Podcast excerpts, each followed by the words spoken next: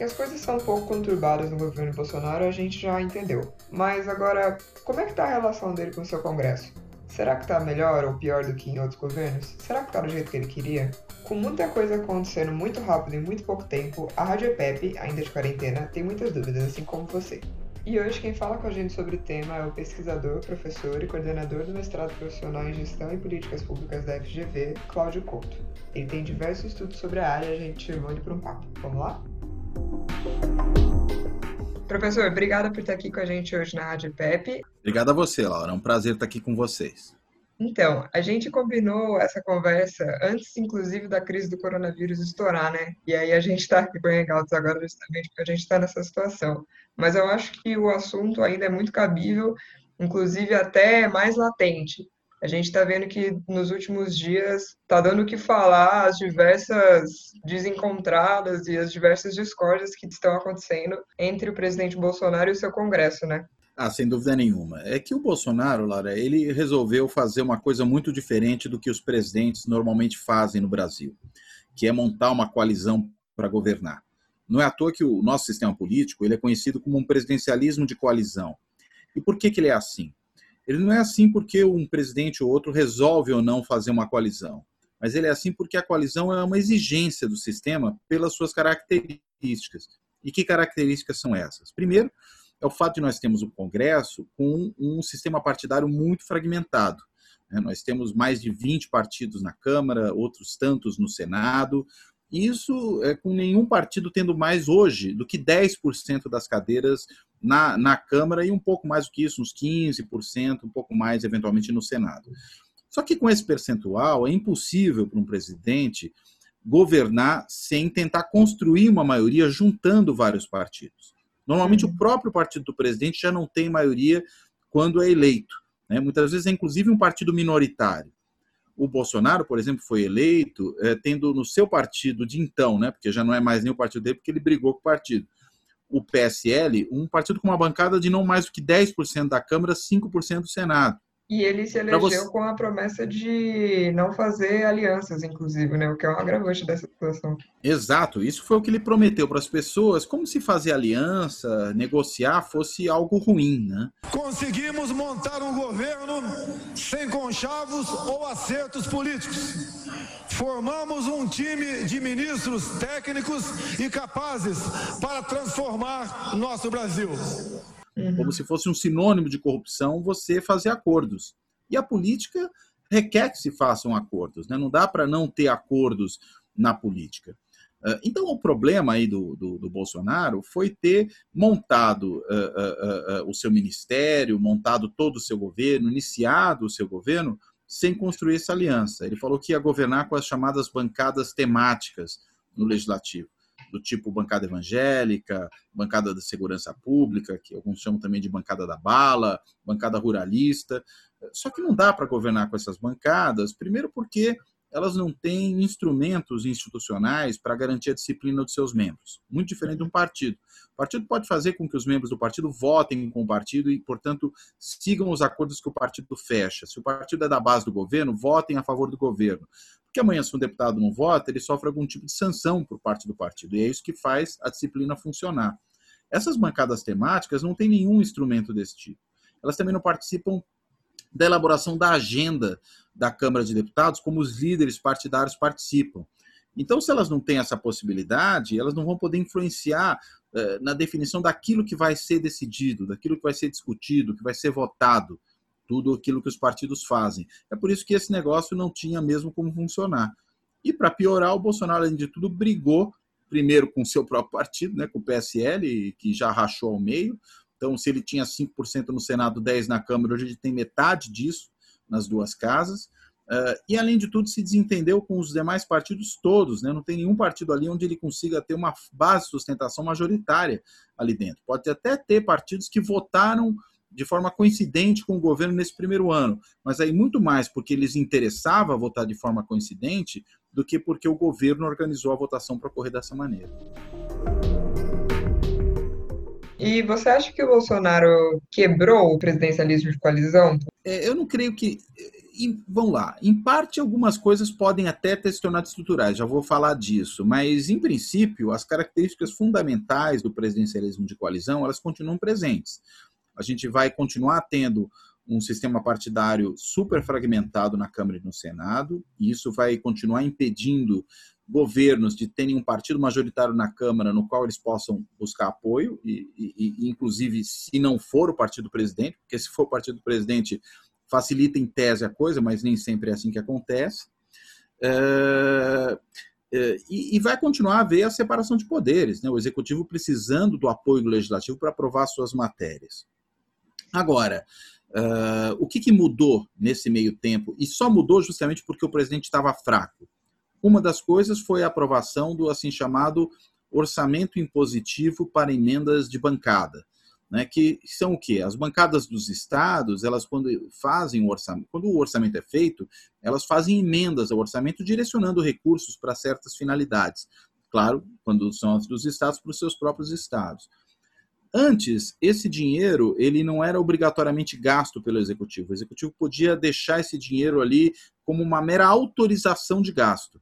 Hoje ele se tornou um gasto obrigatório. O governo é obrigado a gastar isso que vem das emendas parlamentares. Em termos proporcionais, nem é tanto assim eh, em relação ao orçamento como um todo, mas era um instrumento de barganha para o presidente, porque o presidente podia chegar para as bancadas e falar: olha, se você não me apoiar nessa política, eu não vou liberar o dinheiro. E isso dava uma certa força ao executivo. O Bolsonaro perdeu esse instrumento.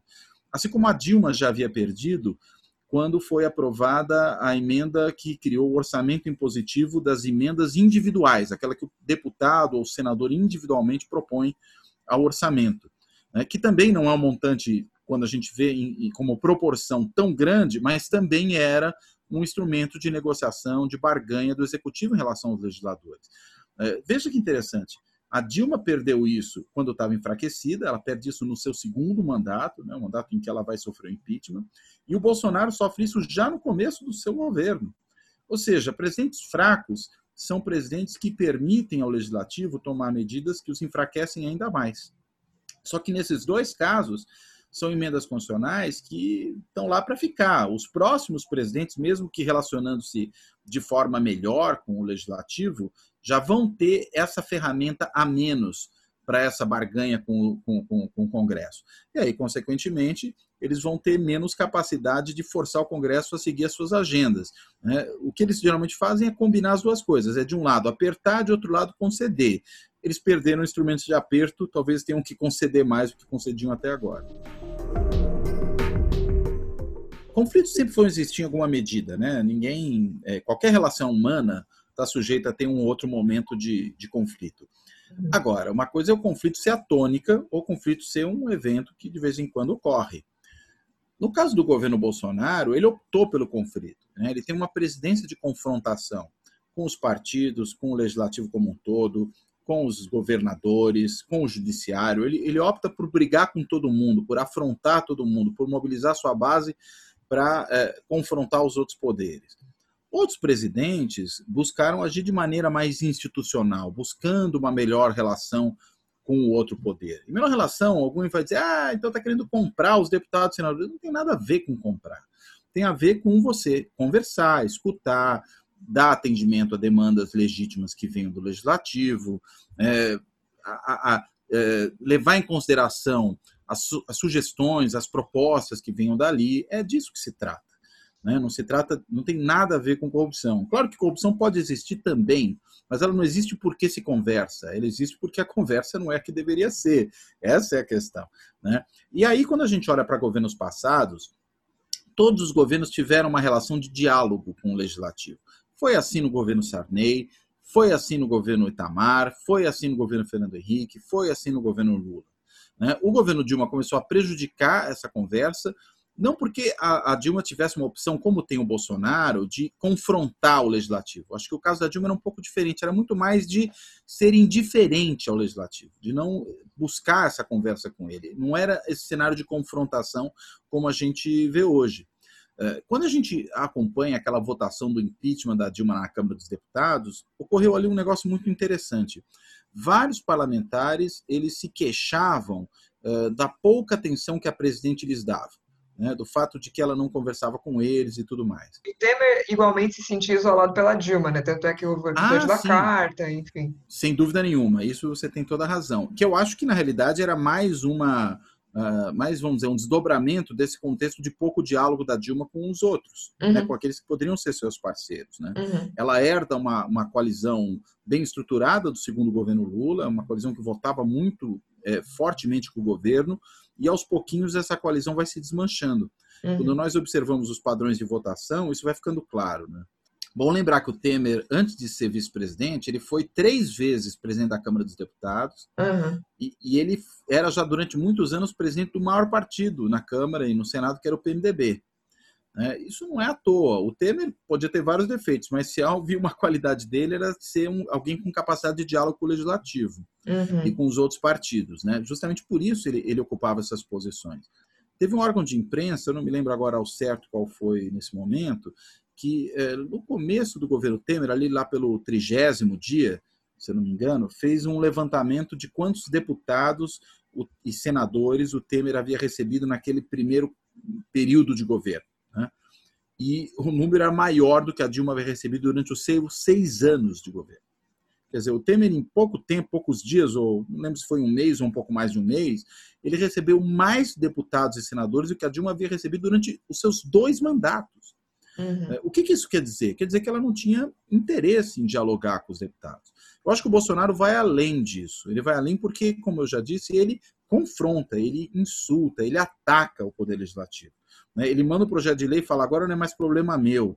Né? É, e mais do que isso, aí chama os seus apoiadores para irem à frente do Congresso pedir o fechamento do Congresso, a chincalhar o presidente da Câmara, a chincalhar o presidente do Senado.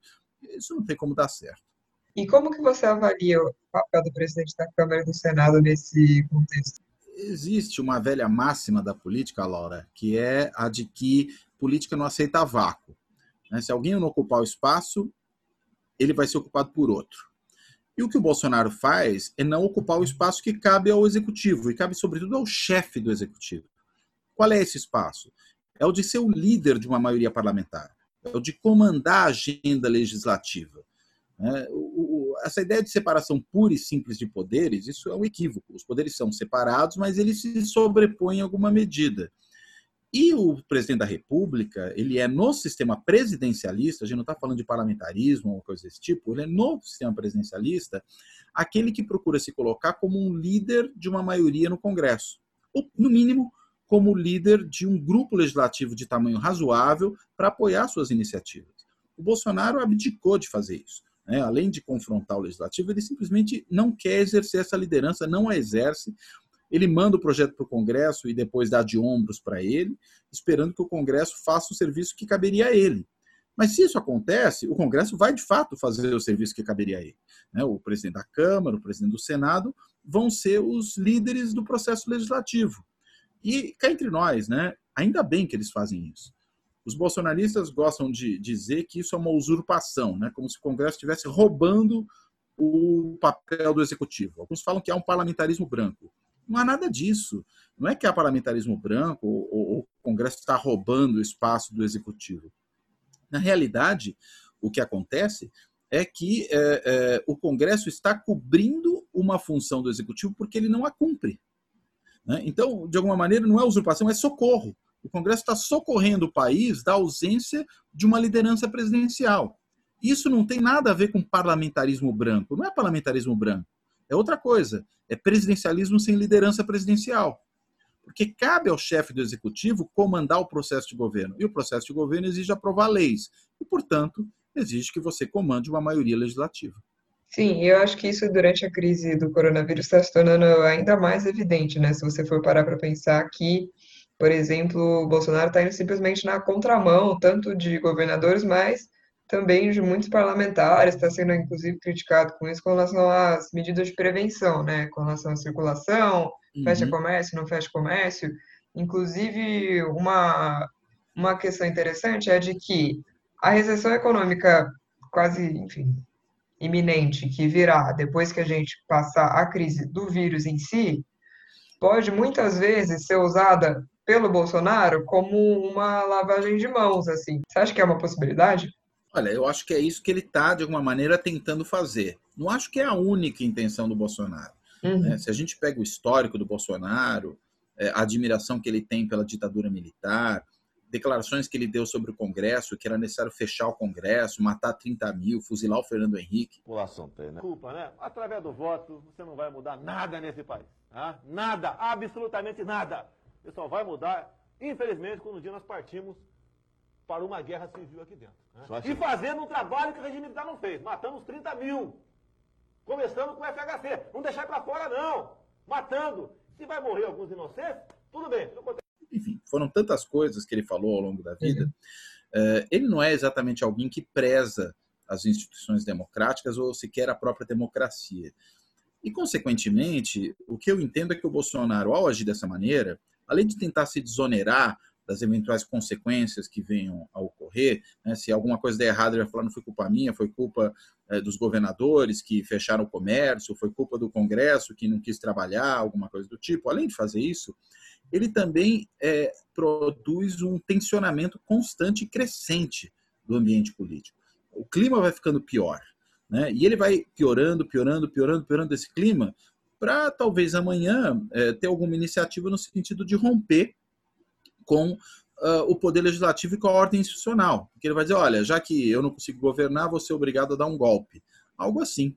Eu acho que é essa tentativa que ele faz. É claramente uma tentativa de desgastar o regime democrático para poder solapá-lo. Bastante preocupante, inclusive. É muito preocupante. É, e o senhor avalia que existe um risco real do Bolsonaro conseguir concretizar o desejo dele de romper com a ordem institucional no Brasil? Olha, o risco eu acho que existe. Eu não diria que é, uh, digamos, a coisa mais provável a acontecer. É, uma coisa é tentar, outra coisa é conseguir fazer. E eu acho que o Bolsonaro ele tem essa intenção mas eu não tenho certeza de que ele consiga fazer isso. Por quê? Porque não necessariamente ele tem unidade dentro das próprias Forças Armadas para lhe dar resguardo numa ação desse tipo. Não necessariamente ele tem apoio suficiente nas polícias dos estados, eu estou me referindo a setores que ele normalmente enxerga como sendo sua base, né, para também conseguir impulsionar algo nessa direção ele tem perdido apoio na sociedade, inclusive junto ao empresariado de forma crescente, ele perdeu apoio em boa parte da classe política, ele vem tendo a sua popularidade erodida. Então eu diria o seguinte: Bolsonaro pode tentar isso, se ele tentar, ainda assim será um imenso prejuízo para a democracia. Porque mesmo não conseguindo, isso pode produzir, inclusive, derramamento de sangue, isso pode produzir é, instabilidade, isso pode produzir um desgaste na própria imagem da democracia brasileira. Enfim, são tantas as consequências que podem advir daí, que acho que mesmo que ele não consiga, o prejuízo ainda tende a ocorrer. Então, eu acho que o problema de um presidente que faz esse tensionamento constante, que testa as instituições o tempo todo, é que ele vai produzindo um desgaste dessas instituições. Eu gosto de uma imagem para expressar isso, que é a seguinte: se as instituições da democracia são os freios e contrapesos do exercício do poder, é, é bom que a gente leve em consideração o seguinte, que quem desce uma serra com o pé no breque, quando chegar lá embaixo não vai conseguir parar. Né? Por quê? Porque vai, ser, vai desgastando o mecanismo.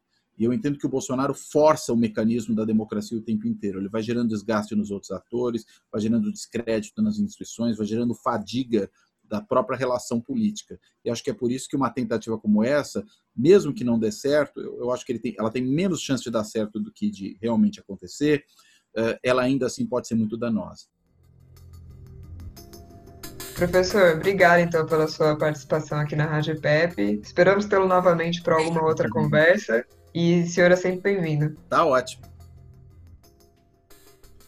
Você escutou a Rádio PEP, um projeto da Estudos de Política em Pauta da Fundação Getúlio Vargas.